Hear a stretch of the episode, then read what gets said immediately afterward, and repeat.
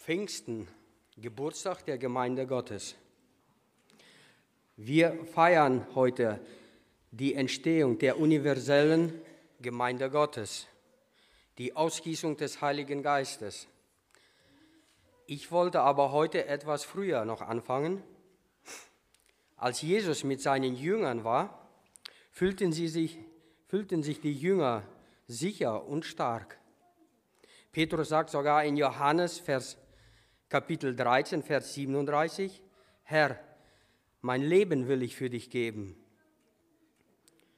Und im Garten Gethsemane zog Petrus wirklich das Schwert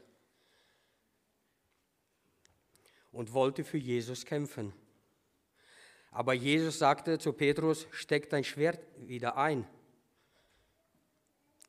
Meinst du nicht, ich könnte meinem Vater bitten und er würde mir mehr als zwölf Legionen schicken? Das war aber nicht Gottes Plan. Die Jünger, die sollten noch für Jesus kämpfen, nicht mit Schwert, sondern mit dem Wort Gottes als seine Zeugen. Aber jetzt erstmal waren die Jünger verunsichert. Sie gerieten in Panik. In Markus 14, Vers 50 lesen wir, da verließen ihn alle und flohen. Jesus ist zwar am dritten Tag auferstanden, Petrus und Johannes haben das leere Grab gesehen und trotzdem waren sie verunsichert. Als sie sich abends versammelten, sie, verschlossen sie die Türen vor Angst vor den Juden. Wisst ihr, ich kann die Jünger verstehen. Wahrscheinlich würde es mir nicht anders gehen. Jesus war auf der Erde als Mensch und somit an seinen Leib gebunden. Er konnte nur mit einer relativ kleinen Gruppe Menschen gleichzeitig Gemeinschaft haben und deswegen musste er zu seinem Vater in den Himmel. Er hatte das Erlösungswerk das Erlösungswerk verbracht. Seine Mission war hier auf der Erde erstmal erfüllt. Nun wollte er, dass der Heilige Geist auf die Erde kommen soll. Jesus sagt in Johannes Vers 16, Kapitel 16, es ist gut für euch, dass ich hingehe, damit der Beistand komme. Kurz vor seiner Himmelfahrt gab er ihnen Anweisung, nicht von Jerusalem zu weichen, sondern auf die Verheißung des Heiligen, auf die Aus Verheißung zu warten. An Pfingsten, als sie alle zusammen waren, da geschah Folgendes. Wir lesen uns einmal Apostelgeschichte 2, Verse 1 bis 4a. Apostelgeschichte 2, Verse 1 bis 4a. Und als der Tag der Pfingsten sich erfüllte, waren sie alle einmütig beisammen. Und es entstand plötzlich vom Himmel her ein Brausen wie von einem daherfahrenden gewaltigen Wind und erfüllte das ganze Haus, in dem sie saßen. Und, das, und es erschienen ihnen Zungen wie von Feuer, die sich zerteilten und sich auf jeden von ihnen setzten und sie wurden alle vom Heiligen Geist erfüllt. Das hier war die Ausgießung des Heiligen Geistes, die Entstehung der Gemeinde. Petrus hielt anschließend eine gewaltige Predigt. Er sagt, ihr Männer und Brüder, es ist mir erlaubt, freimütig zu euch zu reden.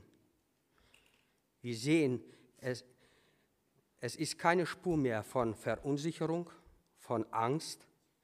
Petrus spricht erfüllt vom Heiligen Geist in Vollmacht. So dass wir lesen, dass an jenem Tag etwa 3000 Seelen sich bekehrten, taufen ließen und zur Gemeinde hinzugetan wurden. Das, das bewirkte der Heilige Geist an dem ersten Pfingsttag. Ich möchte noch kurz zwei Punkte anschneiden. Der erste Punkt, was bewirkt der Heilige Geist im Leben eines Sünders. In Johannes Kapitel 16, Vers 8 lesen wir weiter. Und wenn jener kommt, wird er die Welt überführen von Sünde und von, vom Gericht. Ja, der Heilige Geist schenkt uns, wenn wir auf ihn hören, Erkenntnis über unsere Sündhaftigkeit und führt uns hin zu Buße. Als Ungläubiger, aber auch als Kinder Gottes, wenn wir in Sünde fallen, geht er uns nach und macht uns, mahnt uns mit seiner leisen Stimme zur Umkehr. An dieser Stelle wollte ich noch kurz ein persönliches Zeugnis von mir geben.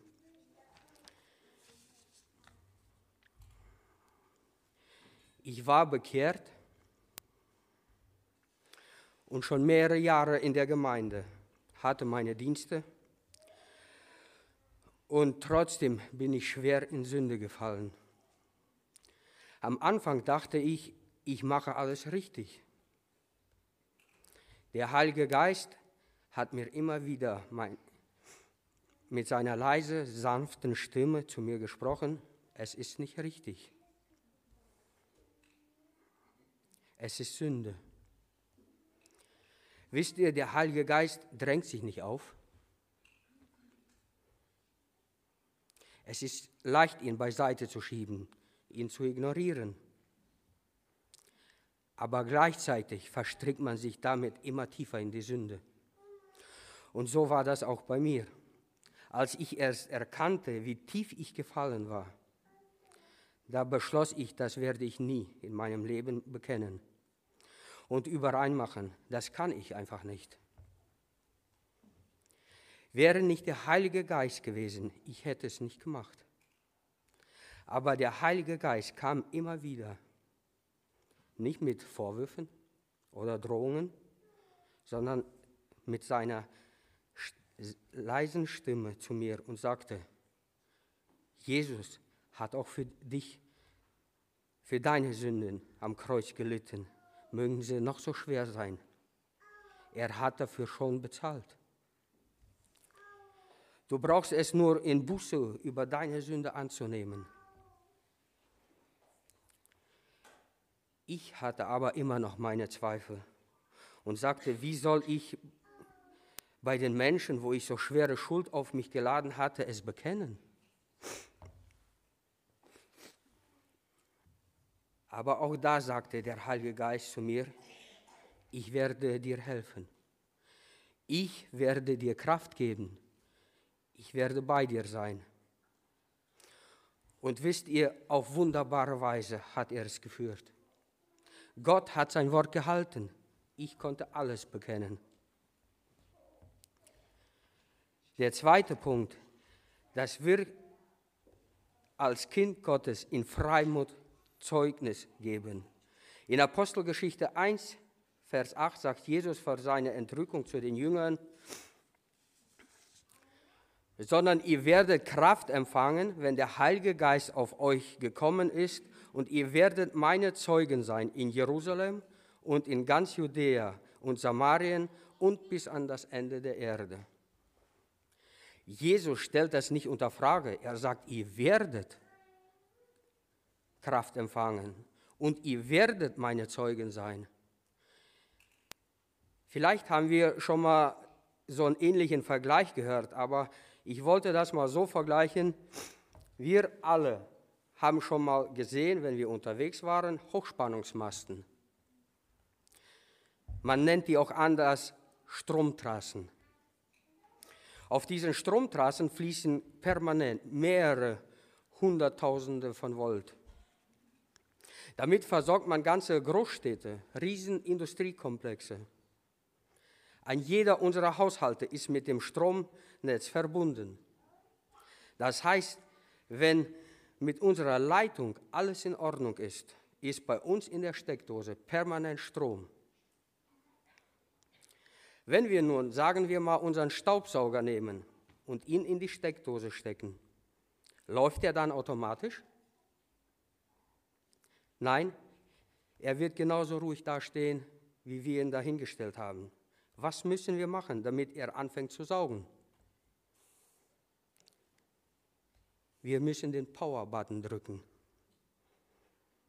Genauso ist es auch, in, auch mit dem Heiligen Geist. Wenn unsere Verbindung mit dem, Heil, mit dem Vater, himmlischen Vater in Ordnung ist, dann fließt da 24 Stunden am Tag, Tag und Nacht, die Kraft des Heiligen Geistes. Jesus sagt, ihr werdet Kraft des Heiligen Geistes empfangen. Wir alle, wir als Kinder Gottes müssen bei uns persönlich den Power-Button drücken. Lass uns heute ganz besonders, aber auch im Alltag immer wieder Gott danken für den Heiligen Geist, der uns von unserer Sünde zu Buße überführt, der uns die Kraft gibt, gegen die Sünde siegreich zu kämpfen und der uns die Kraft gibt, Zeugnis, ein Zeuge zu sein von dem Erlösungswerk, was Jesus für alle Menschen vollbracht hat. Amen.